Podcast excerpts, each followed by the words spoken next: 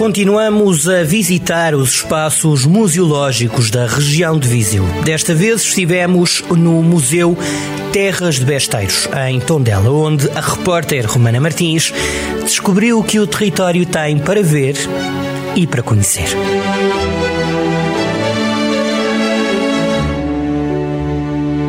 Estamos no Museu Terras de Besteiros, em Tondela, que foi criado no Solar de Santa Ana, uma antiga casa senhorial do século XVII.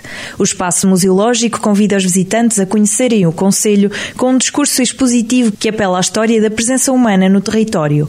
O primeiro núcleo tenta reproduzir a Anta da Arquinha da Moura, um monumento pré-histórico e dos mais emblemáticos na Beira Alta, como explica Miguel Torres, vereador da Cultura da Câmara de Tondela. A Anta da Arquinha da Moura é um monumento pré-histórico dos mais importantes que existe na Beira Alta. Eh, é um espaço absolutamente magnífico e onde foram encontrados um conjunto de vestígios de presença humana muito antiga no Conselho de Tondela. Foram encontrados um conjunto de ossadas também bastante relevantes e, portanto, acaba por ser um espaço de um enorme impacto e de uma demonstração de que neste território já há muitas centenas, milhares de anos a presença humana era marcada, porque são territórios muito férteis, muito apetecíveis para a presença humana. No mesmo espaço estão expostas imagens da Estela Menir de Caparrosa, uma pedra que se situa no limite do Conselho de Tondela com o de Viseu. A sala seguinte é dedicada às gravuras rupestres de Molelinhos e tem uma réplica de um dos seis painéis de pinturas rupestres existentes no local. A Estação Rupestre de Molelinhos é uma estação importantíssima na região da Beira Alta.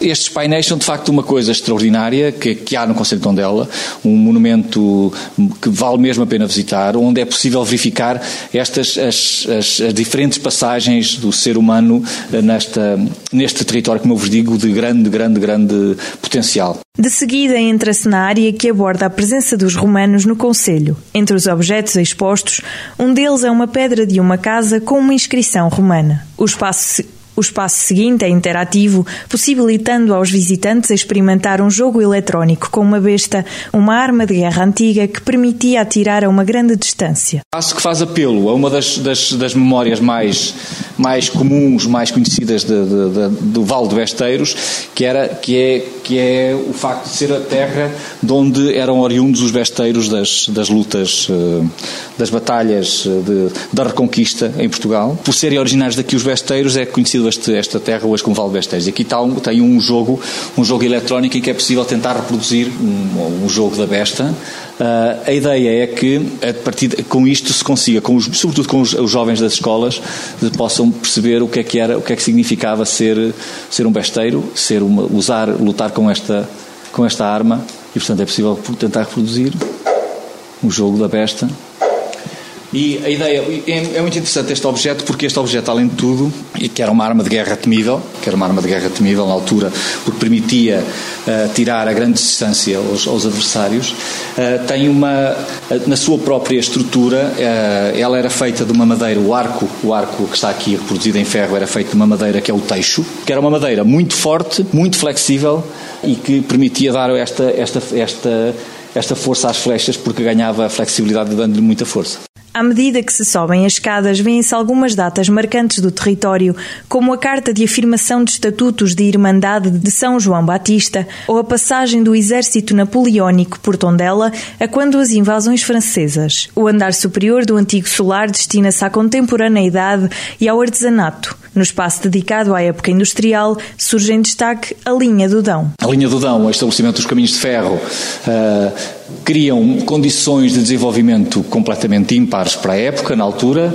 Uh, isso leva ao estabelecimento de algumas indústrias ao longo da linha. Uma delas, uh, fundamentalmente, a fábrica da Naia, a fábrica de cerâmica da Naia, aqui em Cana Santa Maria que era uma fábrica de telha e de tijolo, este tijolo que vemos aqui, que era o chamado tijolo burro, de forma, era chamado assim de forma mais popular, e que era uma fábrica que chegou a ter mil funcionários aproximadamente e que tinha uma grande capacidade de exportação, estava junto à linha de, de produção, peço desculpa, estava junto à linha do Dão para permitir o escoamento do produto. Na área dos ofícios tradicionais destaca-se o linho, a funilaria e a cestaria de Nanduf. Uma das salas é dedicada ao barro negro de Molelos, que é muito importante no Conselho. O barro negro tem uma importância fundamental em Tondela Em Molelos, particularmente, há hoje seis oficinas de oleiros a funcionar, com seis jovens oleiros, portanto é uma, é uma atividade que mantém alguma pujança mesmo económica, mas já houve centenas de oleiros neste, neste Conselho. É, é uma atividade de facto muito, muito particular,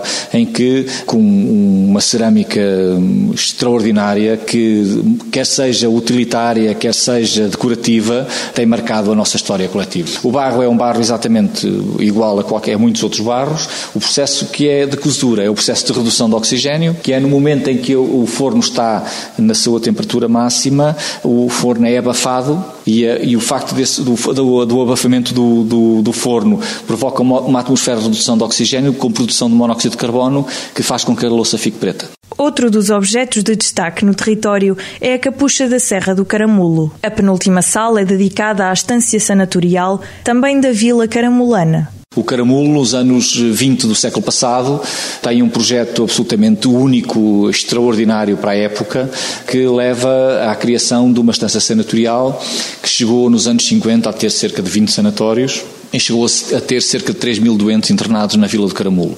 É de facto um projeto único do ponto de vista da investigação médica, mas também do ponto de vista da, da promoção turística. O Caramulo é, depois do Estoril, a primeira região de turismo a ser criada no país.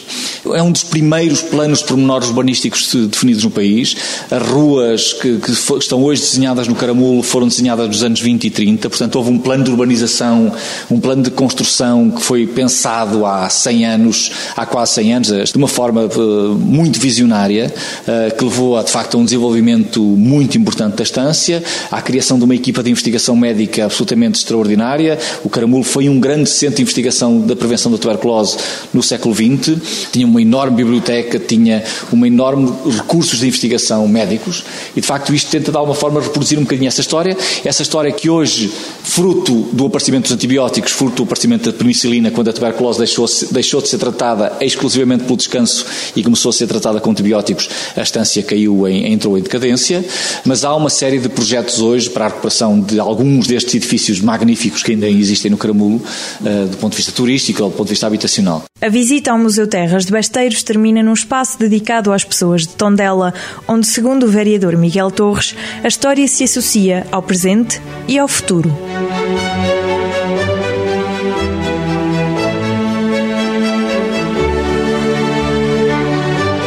Rota dos Museus, às segundas-feiras, na Rádio Jornal do Centro, com repetição nas manhãs de fim de semana e sempre no digital em jornaldocentro.pt.